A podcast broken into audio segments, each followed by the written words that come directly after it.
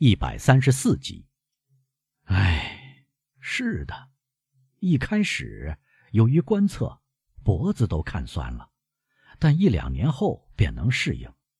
再说，我们有娱乐时间和休息天。休息天，是的。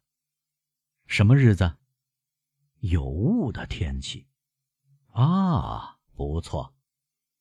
这是我的节假日，我下楼到花园种东西、剪枝、去边、除虫，总之将时间消磨过去。您在这里多久了？十年，外加五年的临时雇员，一共十五年。您多大？五十五岁。那您需要干多久？才能领到退休金，哦，先生，二十五年。退休金是多少？一百埃居。人真可怜，基督山喃喃地说。“您说什么，先生？”那个公务员问。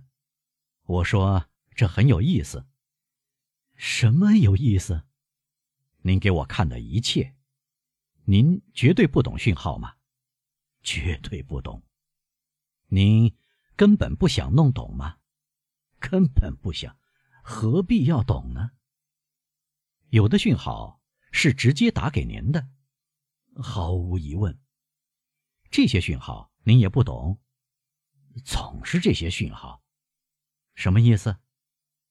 无消息，休息一小时，明天见。啊，完全是无足轻重的讯号。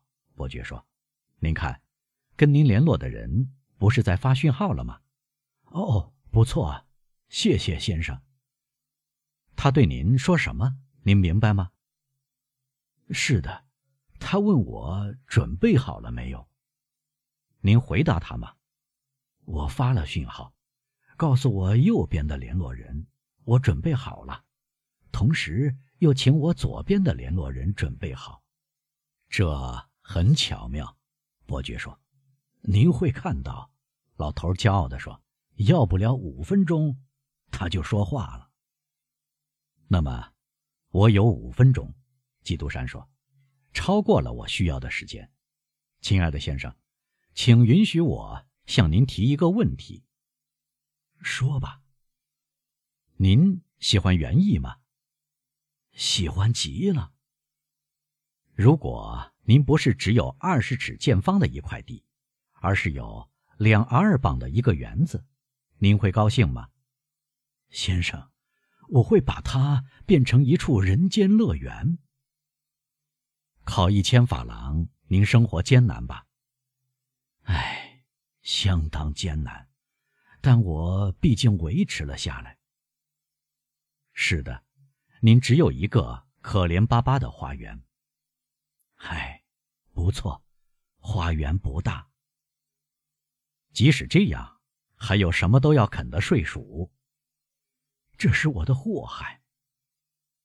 请告诉我，当右边那个联络人要发讯号，如果您不巧调转了头，那会怎么样？我就看不到他的讯号。那会发生什么事儿？我就不能重复他的讯号，然后呢？由于我的疏忽，没有重复这些讯号，我就要被罚款。罚多少？罚一百法郎。您收入的十分之一，真够受的。哎，公务员说：“您发生过这种事吗？”基督山问。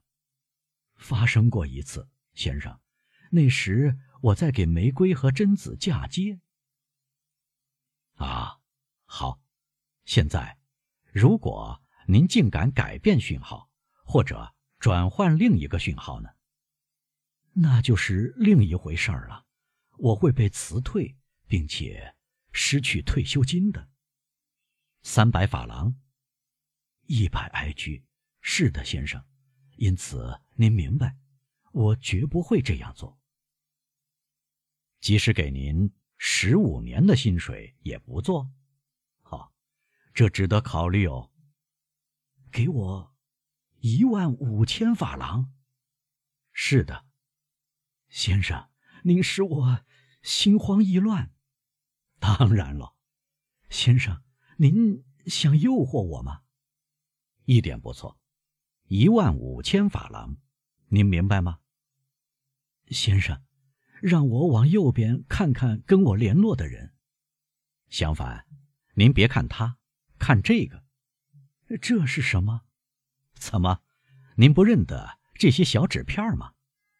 钞票，张张一样，一共十五张。谁的钱？只要您愿意，就是您的。是我的。公务员大声说，透不过气儿来了。哦，我的天，是的，全部属于您，先生。右边跟我联络的人在发讯号了，让他发吧。先生，您让我分心了，我会受到罚款的。这使您失去一百法郎，您知道，可以得到我的一万五千法郎作为赔偿。先生，右边跟我联络的人不耐烦了，他在重复讯号。别理他。拿着，伯爵将那沓钞票塞到公务员手里。现在他说：“这还不够，您不能只靠这一万五千法郎生活。我还可以照旧保留我的职位。不，您会失掉的，因为您要换发一个跟您联络的人打来的讯号。好，先生，您要我干什么？捣一下鬼。”先生，除非硬要我这样做，我确实打算硬要您这样做。于是，基督山从口袋里掏出另一沓钞票。这是另外十张一千法郎的钞票。他说：“加上您口袋里的十五张，一共是两万五千法郎。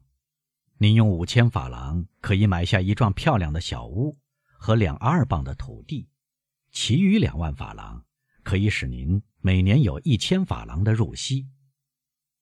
一个两阿尔磅的花园，外加每年一千法郎入息。我的天，我的天！基督山硬将一万法郎塞到公务员手里。我该怎么办？毫不困难。